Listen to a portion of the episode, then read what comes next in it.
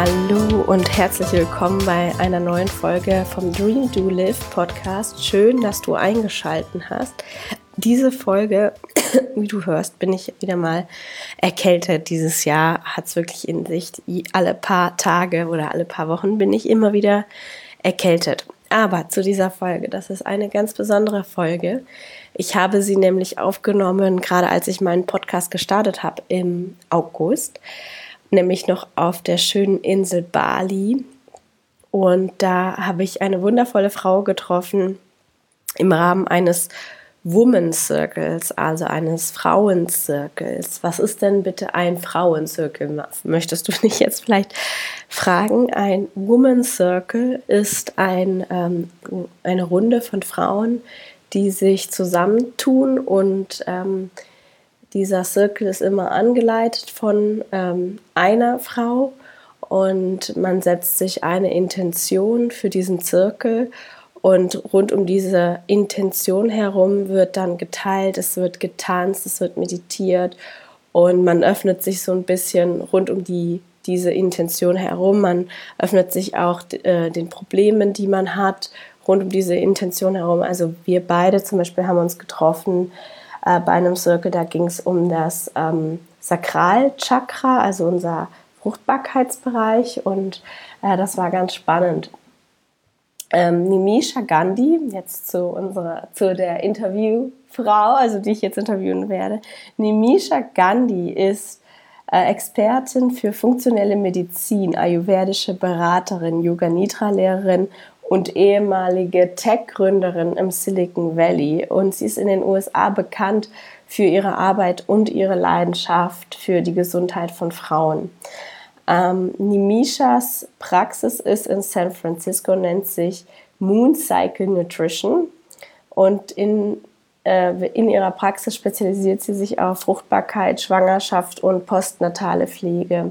Sie kombiniert quasi funktionale medizinische Ernährung mit alten ayurvedischen Prinzipien, um ihren Klienten zu helfen, persönliche Ess- und damit auch Lebenspläne für sich zu entwickeln und ihren intuitiven inneren Heiler in sich zu wecken. Und mit Misha unterhalten wir uns heute über, wie unsere Periode, wie der Mond und die Erde uns Menschen, vor allem aber uns Frauen, in unserem täglichen Leben beeinflussen, wie wir, wenn wir genau wissen, wie wir sind, ganzheitlich unser Leben auch gestalten können, so dass wir besser im Flow sind, anhand ähm, ja, vom Mondzyklus, anhand von unserer Ernährung, anhand von unserem weiblichen Zyklus auch. Und ja, ich wünsche dir viel Spaß bei der Folge und vielen Dank fürs äh, Einschalten. Hi, Nimisha. Thank you for taking the time today to come into the podcast. Um, so, you are a moon nutritionist and female and teen nutritionist. Um, tell us about what you do and what your clients come to you and where you help them. Um, so yes, my practice is called Moon Cycle Nutrition, and I am a functional medicine and Ayurvedic nutritionist. So I've been in practice for about 16 years. I don't know, I'm losing count of actual years.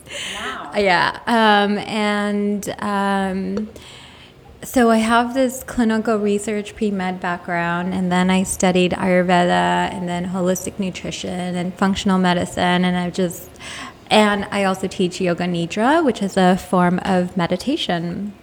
Amazing. And um, my majority of my clients come to me for balancing their hormones or addressing any issues related to their periods, their moons, and um, also for fertility. So I see a lot of women who are struggling to get pregnant and um, or are just thinking about getting pregnant. And they want to get healthy and have the most optimal pregnancy.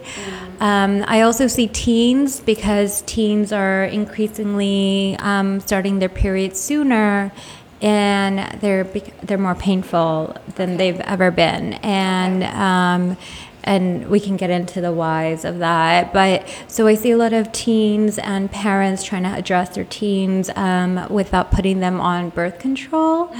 Um, because majority of the people who are on birth control are on birth control for symptom management, not really to prevent pregnancy. So it's like, oh, I have cramps, and yeah, yeah. and um, so that's the majority of my practice, and a lot of gut health issues, so digestive, microbiome, things like that. Yeah. Amazing, thank you. Um, so would you say for people who are like at the moment emotionally feeling unstable or unhappy i mean it's mm-hmm. proven that nutrition helps with with your mood and everything um, what would you suggest for people having like issues with happiness and with stability and balancing bouncing back to balance mm-hmm. do you have some good advice you can share yeah, like yeah um, first of all, it depends on how severe the symptoms are. It's completely normal to feel sad or, um, you know, not so energetic mm-hmm. sometimes, especially for women. Yeah. Um, and if you don't mind, can I just get into the moon part of it to yes, address your question? okay the period has so much to do with our mood yeah. and there's so it's so mystified and it's so like stigmatized so please go on yeah. yeah. thank okay. you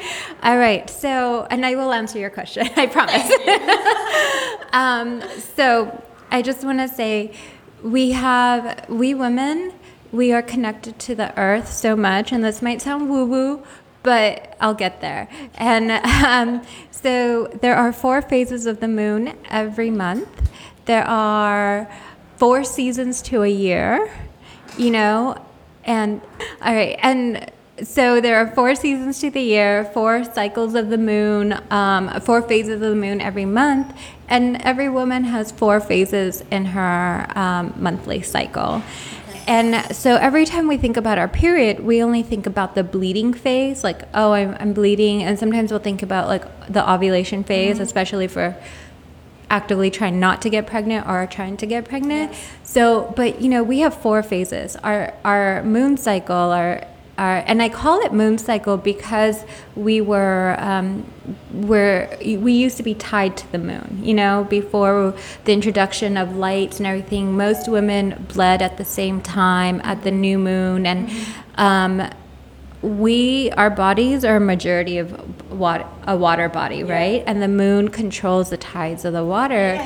So it has an effect on us. But with you know in the recent 150 years with the introduction of light bulbs and then especially in the last 20 years with these really strong blue lights from our screens and our phones our hormones and our cycles have been um, really disturbed. So we know most people no longer bleed with the moon, and it do, it sounds like what you know, new moon. I'm supposed to bleed. It, it doesn't work out always for women, so I say don't stress about that. What I but it does. It's really beautiful to call it your moon instead of your period. You yes. know, it it just feels nicer. It feels less like I don't know harsh, and so anyways i'm like going everywhere but so we have these four cycles and so let's say days one through seven and every woman is different. Some women could be four days three days is our menstrual cycle. It's where we are actively bleeding. And then um, it's also then we get into the follicular phase and i like to say this is the springtime of your phase. You have just stopped bleeding. You have way more energy think about what happens in the spring. You know, the tiny little seeds that you planted in the winter, they start to bloom, right? Yeah. And so that's exactly what's kind of happening in your body. Yeah. Your hormones are starting to rise again. Um, just things are just feeling good. This is when you want to go try out a new um, workout, you know, like maybe you'll go running on the beach or do some heavy lifting, make new friends, go on a new date, because you just feel this newness and more confidence and energy come out. And then you get into the ovulation phase, mm-hmm. which can be like day 14 of your cycle. And it, ovulation only happens on one day, but you can get pregnant uh, five days before you ovulate and one day after. And that's because um, your body secretes hormone. Um, mucus that traps the sperm to get you pregnant. So just knowing that there are only about five to six days out of your total cycle that you can get pregnant will help you, you know, make um, the right choices for when it comes to contraceptions, and that gives you more power and more just more power over your body you know just knowing that. And so then at your ovulation i like to call this like the ceo of your phase. Is like the boss babe of your phase. Like you're just Whoa. like the, these five to six days you're just like whoo like like yes you're going to go up to your boss and ask for that promotion. You're going to go to your partner and say i need you to take out the trash you know without getting into a fight. Or you're going to tell your mom like you know, I, there's just certain things you can't talk to me about. You know, like you set, you're really good. At, what I'm saying is that at this time, you're really good at setting boundaries. Wow, I like this. I like this, and I think a lot of women are not so good in setting boundaries and saying yeah. no.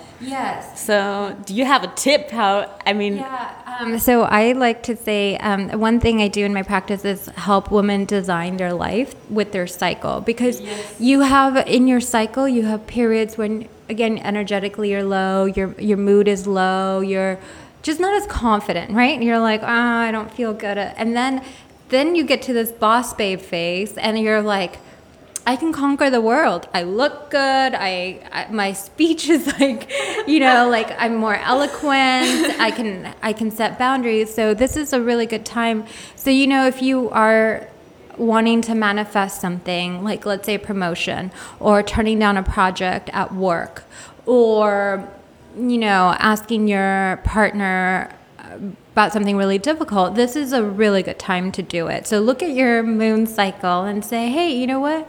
I feel like this is when I'm going to get maybe less emotional, but more eloquent eloquent and more verbal and confident and so i can achieve my goals um, mm. so kind of just looking at where you are and how you're feeling mm. to kind of go for what you want yeah okay yeah. I, I think that's interesting because like like you know all of these female energies and the female attributes mm -hmm. have been made weak -hmm. by the let's say more male or like oriented society mm -hmm. like business mm -hmm. or bi like businesses are run with masculine energy mm -hmm. which is good because it's straightforward and it not so chaotic and and we females are also part of it.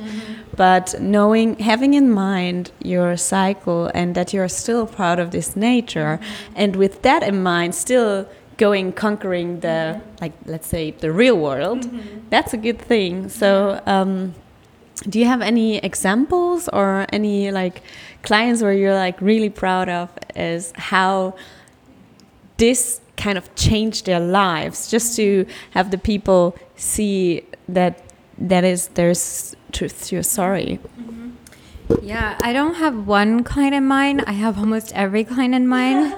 Because um, again going back to we we live in a patriarchal society. We live in a society where it's like we're supposed to be working 24/7, you know, especially in the US and Germany, like it's very masculine, very macho and um, we're seen as weak because we get our periods. Or even if we start coughing, it's like, oh, she's getting sick. But if a man starts coughing, it's like, oh, you know, you go rest, so then you can, you know, do well on this presentation. Like we see it over and over again. So what I want to tell women is that once you start honoring your moon cycles and knowing you know when you're going to be your strongest use that to your advantage you know and um, it may be difficult if you're the only woman in the company or you're the only woman who's exploring her moon cycles, her phases in this way. But if you can band together with other women, it makes it stronger and easier for you to say, hey, you know what? I can actually take on more projects. And so what I've seen with women in like my own clients and myself personally is just that when I take the four days, um, actually I don't even need four days, but some women do, and I encourage to take as many days as you need when you're bleeding, to take that time to be slower. And um, but then it's like when I do do that, I can come back so so much stronger. I can actually accomplish so much more when I'm in my spring phase and my summer phase of the cycle. You know, um, I just I get more done and I don't feel the lethargy. And then I have this like peak, right? And that's when you have your peak with your hormones too. And then you start going down, and I honor that. So again, I stop taking on more projects, you know, um, even making travel easier. How many times do we go travel, but then we're exhausted when we get to our um, destination or our luggage is lost or you miss your flight? And, you know, kind of cycle that. Like, you know, did you plan your flight in your strongest phase or your more quiet phase. You know, um, I always lose my keys close to my period. I just can't remember. I just like where did I put my keys? And you know, there's a but there's a scientific reason. You know, our blood flows differently to our brain and to our gut and to our protective organs during closer to our period than it does at other times, and it does cause us to be more forgetful. So. Um, you know, just paying attention to things like that.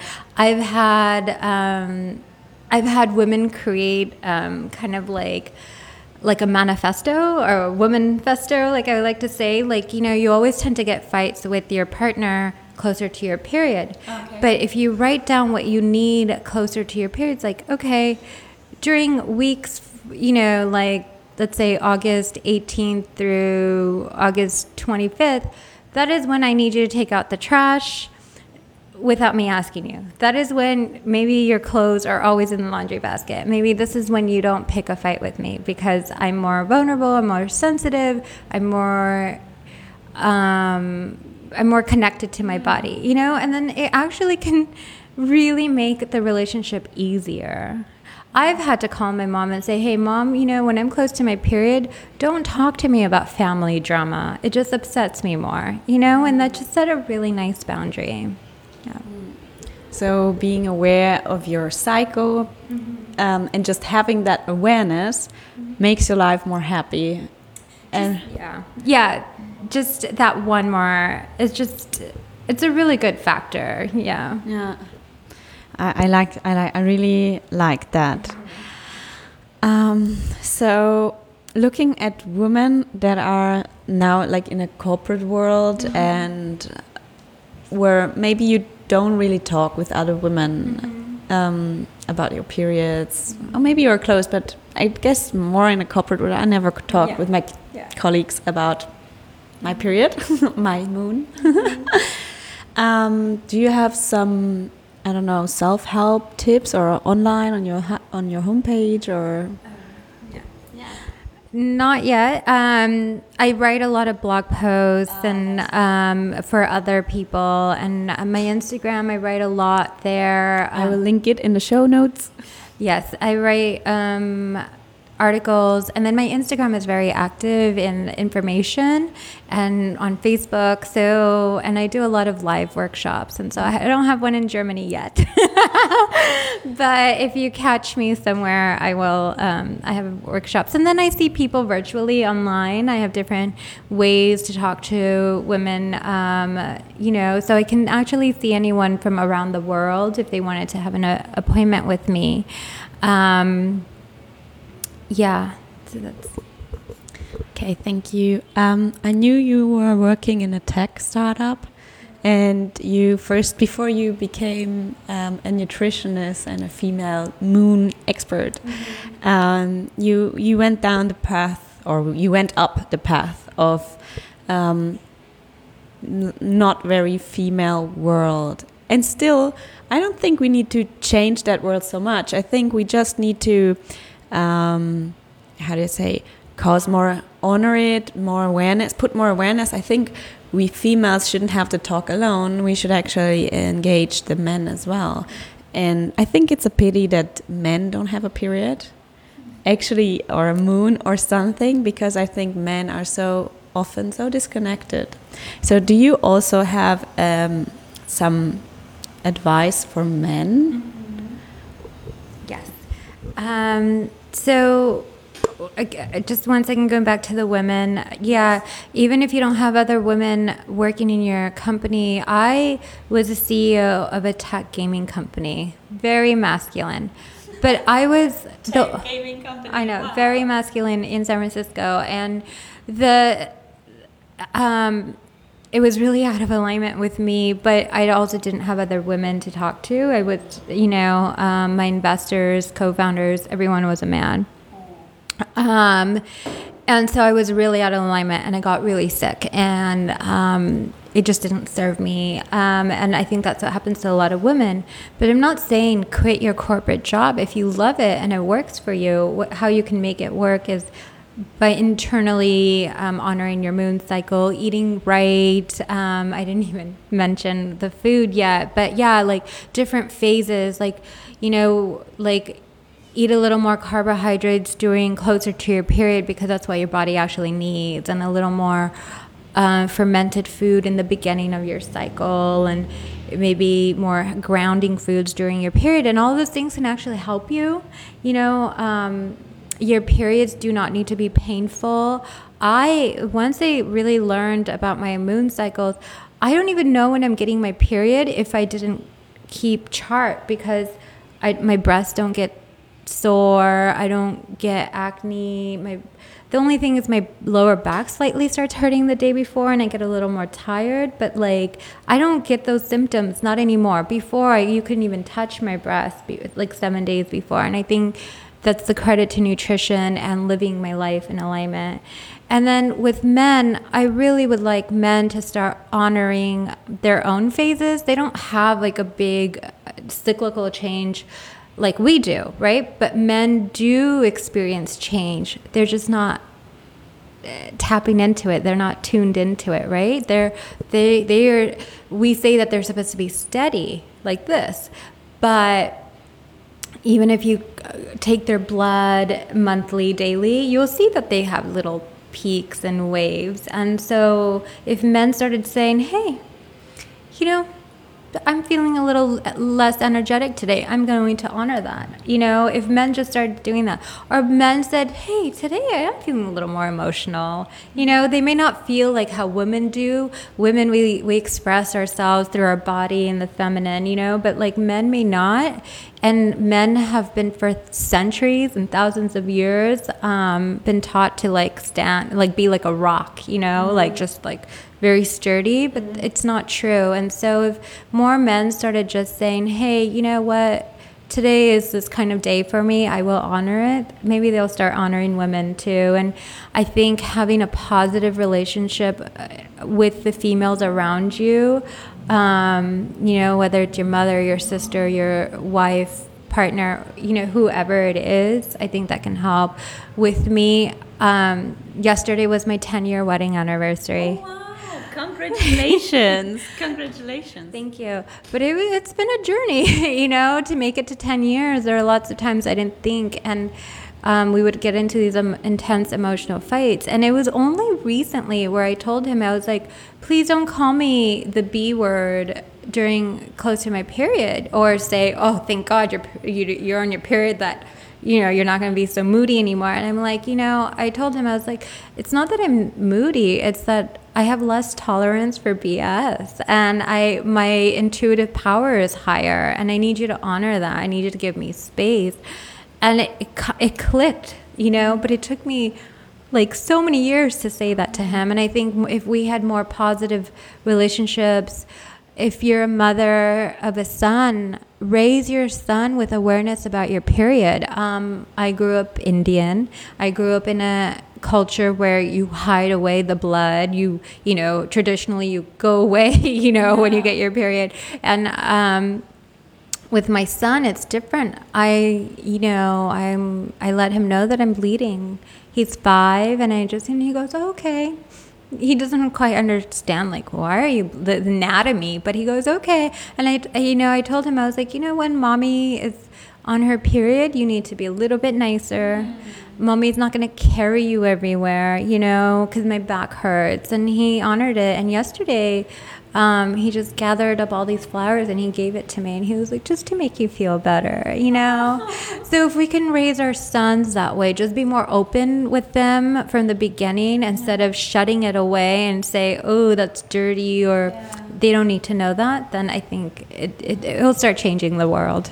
So for just for men. I mean, of course, they do they also get affected by the moon? And if yes or if no, how do men learn to better feel into their thing? I know you're a female expert. I just want I know there's a lot of things for females out there and there's not so much for men out there. If you if you do have anything about that, I guess that would also be helpful for the females out there trying to put their guys be more aware of. Because for example my boyfriend he's very sensitive but he would never admit that you mm-hmm. know? Although he notices when i'm changing personally he notices when my smell changes you know? Mm-hmm. I don't even notice that. And he's like oh have you been experiencing some personal changes? You smell so different. Mm. And I like it about him. wow, what an intuitive um, guy! Seems like he's already in touch. Um, yes, men do experience changes. I just don't know how much or to what level. But I do want to say because I work with infertility, um, and fertility is declining not just in women but in men and their yes. sperm, and their sperm sperm is completely uh, changing um, it's declining and the shape and quality of it. And that's the seed of a man, right? Like that's his uh, divine masculine. And so if that is changing, then he, it's because men overall are not taking care of themselves. So, what I have to say to men, regardless of the moon or the sun, and maybe the sun has more of an effect on men than women, you know, because the sun is more masculine. But I don't know. But what I have to say is that nutrition, please, men, start taking care of yourselves. Like when women come to me, m- more women go see, they're more likely to go get a massage. They're more likely to go, um, you know, get acupuncture or some kind of treatment, right? Mm-hmm. Men don't go to the doctor. They don't even admit they're sick. So, first of all, admit if you're not feeling well. And start taking care of yourself. Like get proper nutrition in for yourself. Start nourishing how that seed is going to affect you. Even if you don't want to ever get pregnant if your sperm or you're not your sperm is not healthy that means you're not healthy right? It's an indication of health. Even for women if you don't ever want to get pregnant you still want to have a healthy fertile period because it's um it's actually a fifth vital sign. It's um, which now is medically recognized. So you know how when you go to the doctor, they take your blood pressure, your temperature, your um, your pulse. Um, all of that indicates to the doctor if you're healthy. Now doctors are required to ask for a woman's um, around her period because it's also indication of her health. It, it you know, it determines heart disease, yeah. um, cancer, all of these other things, you know. And so again, it's not being explored as much as men, but I can deduce that it probably has a lot of indications. Like how is so just start taking care of yourself with the basics, you know. Um, don't hold it in. If you have emotion, something that's bothering you, write it out. Talk to someone. Eat well go for a walk, spend time in nature. Yeah, mm-hmm. things like that. Mm-hmm. Yeah. Nice. Nice. So, so with women, back to the women again. So I was thinking, um, when women take care of themselves, how would you like? I know I don't want to dig into this Ayurvedic thing because that's another box, and I think that would be a whole new episode. but maybe you can just touch on that a little bit, mm-hmm. and yeah. So Ayurveda is um, it's over five thousand years old. Um, a lot of different medicine forms came from Ayurveda, like Chinese medicine and modern medicine. And the beautiful thing about Ayurveda is that it honors the individual. It's about, um, it's not about generalized medicine. It's not about like, oh, you know, um, a raw salad is good for everyone. A raw vegan food is good for everyone. It honors that everyone has different genetic types, different blood types, different nutrient levels in their body, and that not everyone needs to be 100% at everything. You know, some people will be just perfectly fine if their um, nutrient levels are at 80% uh, compared to the nor- you know the standard or something. Um, so that's what beautiful about ayurveda. So I like the idea that nobody has to be at 100% to be good. Yes everyone has their own threshold and their uh, own um, optimal levels. And um, food is different for everyone. Sweet sleep is different for everyone. So not everyone needs to sleep eight hours or nine hours. Some people can sleep seven hours and be perfectly healthy and rested. But some people need nine or 10 hours to feel that. And we should honor it instead of shaming one another, right? Mm-hmm. And I like, I like the idea. Yeah, yeah, I like that everybody is individual and. Yeah that you don't need to be like 100% to be feeling good and to be good. Yeah. yeah. And there's, and Ayurveda also honors different looks, like physical looks, yeah. you know, like so in, in society we honor um, glowing skin and thick, long hair, but that's only one type of person, more one type of attribute, you know, the kapha type, but some women can have thin curly hair and reddish skin and that's also beautiful and that's individual it's not this industrial standard yeah and so ayurveda approaches health on that level Thank you. We will have. I think we should have another interview on the Ayurveda and the types, and maybe there's also more for men in there. um, so what I wanted, so we just touched a little bit on your um, past and your career path, and that you have been um, a tech company CEO, mm-hmm. which I think is impressive. impressive. Um, so, if you would sum up your life and looking back, what were the three most important takeaways that have really shaped who you are today and that you are carrying in your heart? And that you would like people to also think about and maybe see a way how to integrate it or at least think about how that works for them. That's like always my final question. okay.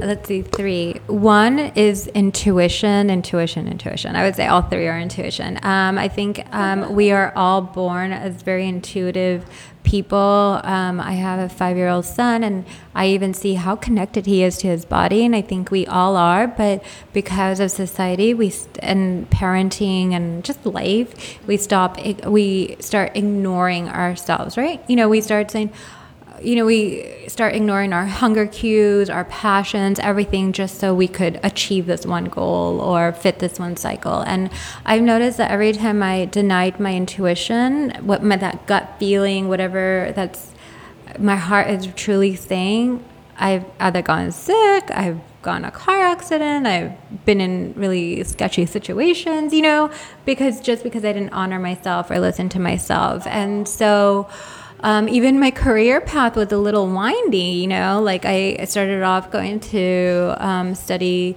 medicine and then I was like that I you know listened to myself and I said you know this is not the right path for me. I'm not feeling like I'm going to be a doctor. I don't want to be a doctor and then I want to be more nutritionist. And that was my first like okay that was like me listening to my intuition. But then I got carried away and started this company that was uh, that was not really in alignment with what I really wanted and then I came back around. So like again coming back to my intuition, women and men when you start dating is that um, person right for you? How do they make you feel? You know, is your are your shoulders up? Are you are you clenched? Like how do you really feel with this person? So listening to your intuition has been like the most vital um, lesson in my life always preach that actually that mm -hmm. our intuition comes from our body mm -hmm. and we think that our mind is everything and we need to fit into a box instead mm -hmm. of mm-hmm. allowing us yeah.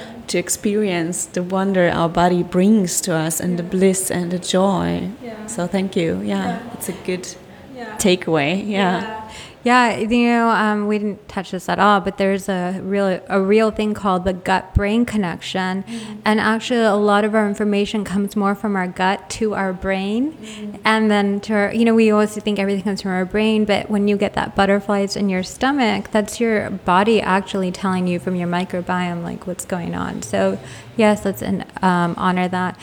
Um, the other one is honoring my femaleness, my feminine, you know, because I did try to, like everyone else, probably like try to be really like fit into this macho world, and that caused me to be more sick and um, like sick, you know, like I would just not feel good or whatever. So that has been another defining factor in my life, just honoring my my femininity.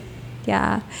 Um, third, I don't know. I guess to find pleasure in everything and gratitude that has really shifted everything for me. Even in the worst situations, if I could just say, hey, you know, this is not so bad, or kind of, or just being grateful for my life, even when things are pretty rock bottom, um, has really helped. Mm, amazing. Yeah, I like, I like, um, sometimes you just need to let go and like be that situation be part of you and integrate it somehow mm-hmm. because I, I think that everything that's shitty also belongs to me and I don't want to push it away it's just part of me evolving to whatever and whoever I need to be and mm-hmm. just get getting that push from the universe to make me see what I needed to see. So, so that's also part of the journey. I really like that. So you said we didn't touch on this gut brain connection. Do you want to touch on it? Yeah. Sure. yeah, I think I think I love these things. I love these things. Yeah. I could be here all day talking about the gut brain connection. Um, it, Is there also there's a heart brain connection. Um, no, there's a gut heart brain connection. There's a eye gut connection. There's a um, reproductive organ gut brain connection. So, Science, science is so fascinating, right? Like again, going back to Ayurveda, Ayurveda had all this planned out, but they didn't have microscopes to say, oh, there are these um, like these microbiome, these um, you know, just these bacteria governing a lot of things. So um, the gut. Let's just focus on the gut brain. So the gut. So our gut has about I don't know, trillions of bacteria. And scientists are calling our gut our second brain or another endocrine system. And um, it weighs a little more than our brain. And so all these little bacteria that are um, living in harmony with us and they are giving information to the rest of our body. So um, more than 70% of our immune system comes from our gut. Our happiness comes from our gut. And so when we feed it the right things like healthy fats, like avocados, olives, um, even certain saturated fats, that makes our gut really happy. It makes our brain really happy. And then there's this vagus nerve where it's communicating to our brain about what's happening in our body. And then our brain is also signaling to our the rest of our body um, on how to react or perceive. So um, that's like the 30 second gist. but um, what it's telling us is that we need to nourish ourselves super well. Um, meditating has a profound effect on these bacteria that ha- then has an effect on our brain. Um, eating again clean foods like minimally processed, minimal sugar, trans fats, but like more like freshly cooked. And I'm not saying vegan or paleo or I'm not saying what's healthy. I'm, I will tell you what's unhealthy is that you know, tr- like um, industrial seed oils like canola, um, vegetable oils that are really unhealthy. What's really unhealthy is all the sugar in our food. Um, white flour is unhealthy, you know, um, processed white flour is unhealthy, but not fermented like sourdough is not unhealthy, you know. So going back to what how your ancestors ate, like in Germany, sauerkraut eat up that sauerkraut. It's so good for your gut, you know, like There's a lot of it everywhere. yeah, fermented pickled food, sour, like anything that's traditional. Eat traditional food because our body loves that. Our body doesn't love things that were invented in a lab, you know. Yeah. they taste so good though. Enjoy it, but don't make it your main meal. I like that. So if you want, you can add something to this gut brain connection. If you say there's something really important or the heart brain, mm-hmm. uh, gut heart brain. Mm-hmm. I don't know. Do you? Yeah, what, uh, what else do I want to say about it? It's like going back to your intuition, listen to what your body's telling you. You know, your heart's beating fast, beating slow. Do you have a smile on your face? Like things like that. That's a really good intu- um, connection to your body. The gut brain, what else is that? You know, if we're feeling um, really sad or really unhappy, maybe you need more fats in your diet. If you're not getting your period, maybe more fats in your diet. And it will change your mood and it will change your microbiome, um, your gut. And so keep it happy, do belly massages. All of these things help. Yeah. Nice. So, eat healthy. Take care of your body through being aware of your body, being mindful with your body. I guess we we also breathe very flat, so we don't breathe really properly. That's like mm, maybe the first step of all the steps. Like, how am I breathing at the moment? Thank you. You have anything to add? No, I just, you know, again, I love that we met in Bali. I love that this magic of com- women coming together in a circle. So thank you. Thank you for sitting and having chai with me. yeah. Thank you. Oh, that's so nice. Yeah. Uh, Und wenn du bis hierhin äh, dran geblieben bist, vielen lieben Dank für Danks, vielen lieben Dank fürs Einschalten. Ähm, es würde mich sehr freuen, wenn du diesen Podcast abonnierst und ihn bewertest. Und falls dich interessiert, was Nemisha noch so macht, ihr Facebook, nee, sorry, ihr Instagram-Profil werde ich dir in den Show Notes verlinken. Und falls dich interessiert, was ich so mache, findest du mein Instagram-Profil ebenfalls in den Show Notes. Es würde mich freuen, wenn du mir da folgst. Auf meiner Seite findest du auch hilfreiche Coachings, Tools. Ach, heute habe ich es nicht so mit dem Sprechen irgendwie. Ähm, genau, und ah ja, und was ich noch sagen wollte. Wie findest du die Idee von so einem Women Circle? Schreib mir das gerne über mein Instagram-Profil. Hast du schon mal an einem Woman Circle teilgenommen? Würde dich sowas mal interessieren? At Mia Papo, einfach zusammengeschrieben, Mia Papo findest du mich auf Instagram. Ich wünsche dir noch einen wundervollen Tag. Vielen Dank nochmal fürs Einschalten.